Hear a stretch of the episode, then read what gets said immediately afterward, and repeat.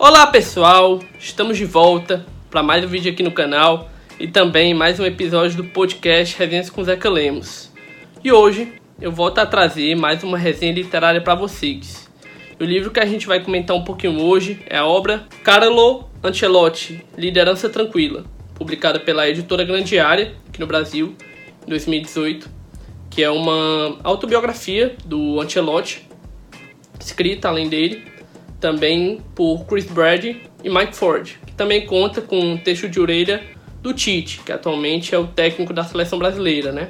Bom, pessoal, é, o Ancelotti, ele é um treinador italiano, ele que foi jogador, foi meu campo, jogou muito tempo no futebol italiano, é, jogou pelo Roma, jogou pelo Milan, e que começou a trilhar seus passos na carreira de treinador como auxiliar técnico do Arrigo Sacchi na seleção italiana, no caso na Copa de 1994, né?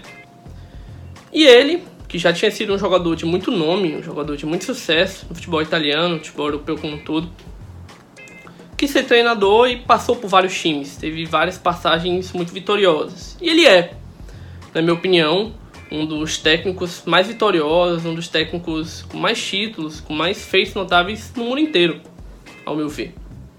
Ele que tem passagens pelo PSG, pelo Chelsea, pelo Milan e pelo Real Madrid. As mais destaque, a gente pode assim falar. No caso do Real Madrid, a gente ainda destaca mais porque no último mês, em junho, o Real Madrid repatriou o Carlo Ancelotti. Ele voltou ser técnico do, a ser técnico do Real Madrid, né? O Real anunciou a volta do técnico Ancelotti. E essa biografia é interessante porque, como o nome fala, liderança tranquila, né? No título. A biografia aborda muito esse perfil do Carlo, de líder tranquilo. Que é interessante que, no meio esportivo principalmente, no futebol, a gente muitas vezes tem o perfil do líder associado àquela pessoa que grita, aquela pessoa que se impõe, aquela pessoa que tem um ânimo mais exaltado. E tudo bem, vários líderes são assim. Vários líderes são têm esse perfil, né? Mas o Ancelotti, ele é um técnico que teve e tem muito sucesso como líder, como gestor de pessoas, mas ele não tem esse perfil. Ele é uma pessoa tranquila, ele é uma pessoa que prefere muito mais resolver as pendências no diálogo. Ele se mostra como uma pessoa muito mais calma, digamos assim. E o livro vai mostrando ao longo da carreira dele, os times que ele passa, como isso é tratado. Que é interessante que inicialmente isso é visto como algo bom. É, esse perfil dele tranquilo é visto como algo positivo, por sinalizar ser um técnico de perfil mais conciliador, é mais pacificador, que vai ter mais facilidade de lidar com diferentes tipos de pessoas, de lidar com atletas, de lidar com marcas, de lidar com dirigentes e várias pessoas que estão ali envolvidas na equação do futebol, né? Também por ser muito respeitado, por já ter uma carreira de sucesso, né, como jogador, já ser uma figura muito conhecida no meio. E também trata um pouco das origens dele, ele que veio de uma família humilde, é, que teve uma origem um tanto mais rural, mais distante da cidade, que sempre teve esse sonho de jogar futebol e de trabalhar com futebol e conseguiu, né?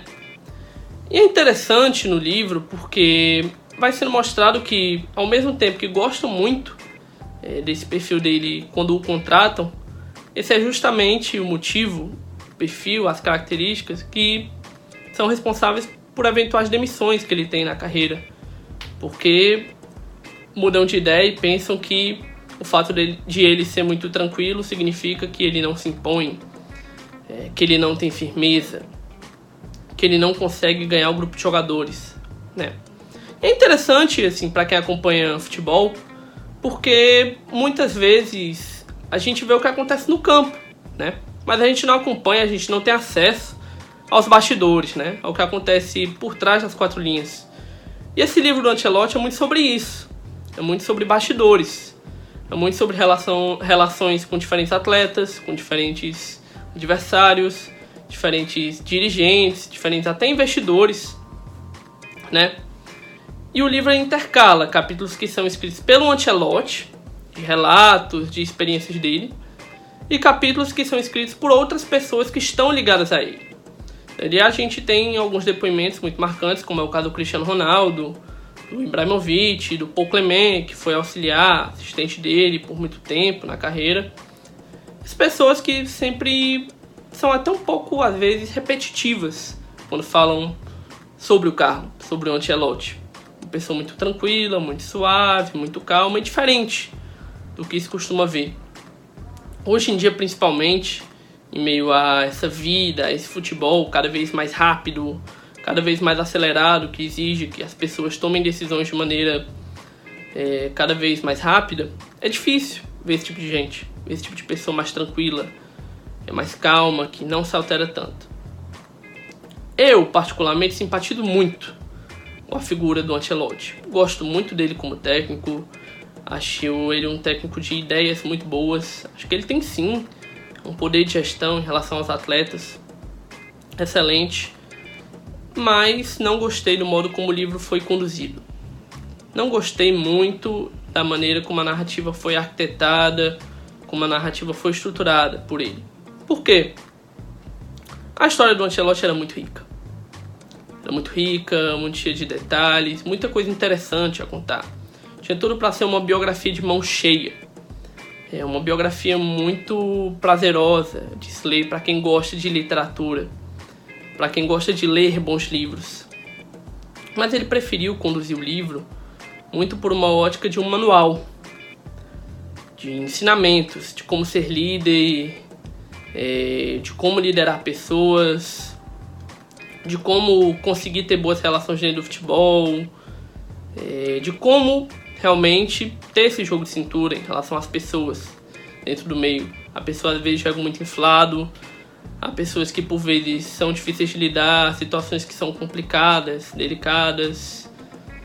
E isso terminou resvalando muito numa cultura coach, numa cultura que visa muito mais é, ensinar os procedimentos, ensinar as regras da vida como se fosse uma receita de bolo, como se fosse simples, é, como se aquilo configurasse é, um manual para um eventual sucesso.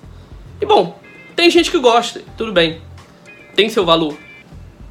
Tem seu valor, há muita gente que elogia, muita gente que diz que realmente é proveitoso. E são dicas realmente boas as que ele dá no livro, mas eu particularmente não gosto desse estilo.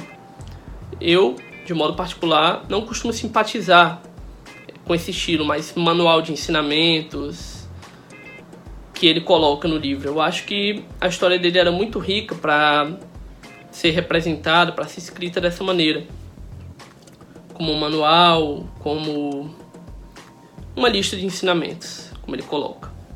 Eu acho que se a biografia tivesse sido conduzida de um modo literário, explorando mais as facetas das histórias da vida dele, do interesse dele pelo futebol, como ele chegou aos clubes, a vida anterior dele, as origens dele, coisas que sim são faladas no livro, mas não com tanta atenção.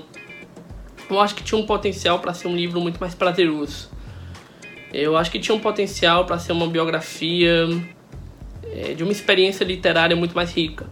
Um exemplo clássico disso, que eu posso falar aqui, um livro que também é da editora Grande Área, também de um treinador de futebol, que eu resenhei aqui um tempo atrás, que é a biografia do Jurgen Klopp, que explora muito mais essa questão da vida dele, do psicológico dele, das histórias dele, das novas experiências, vivências, como o futebol moldou, é, modificou a maneira como ele viveu, como ele se relacionava com as pessoas, de maneira muito mais narrativa, de maneira muito mais explorando as nuances da subjetividade explorando o potencial que a literatura tem. Não se aproximando dessa cultura coach, não se colocando como ensinamentos, como quase como um manual para ser um bom líder. Eu não simpatizei muito, por isso eu considero um livro interessante. É um livro da história de uma pessoa incrível, muito inteligente, mas que eu não simpatizei muito com o estilo. Se você curtiu a maneira como foi escrita, se você gostou do estilo ou não, se você concorda ou discorda também de alguma opinião que foi colocada aqui. As redes sociais também, minhas, sempre coloco aqui na descrição se você quiser também. Depois consumir esse conteúdo em formato de podcast, pode acessar qualquer uma das plataformas.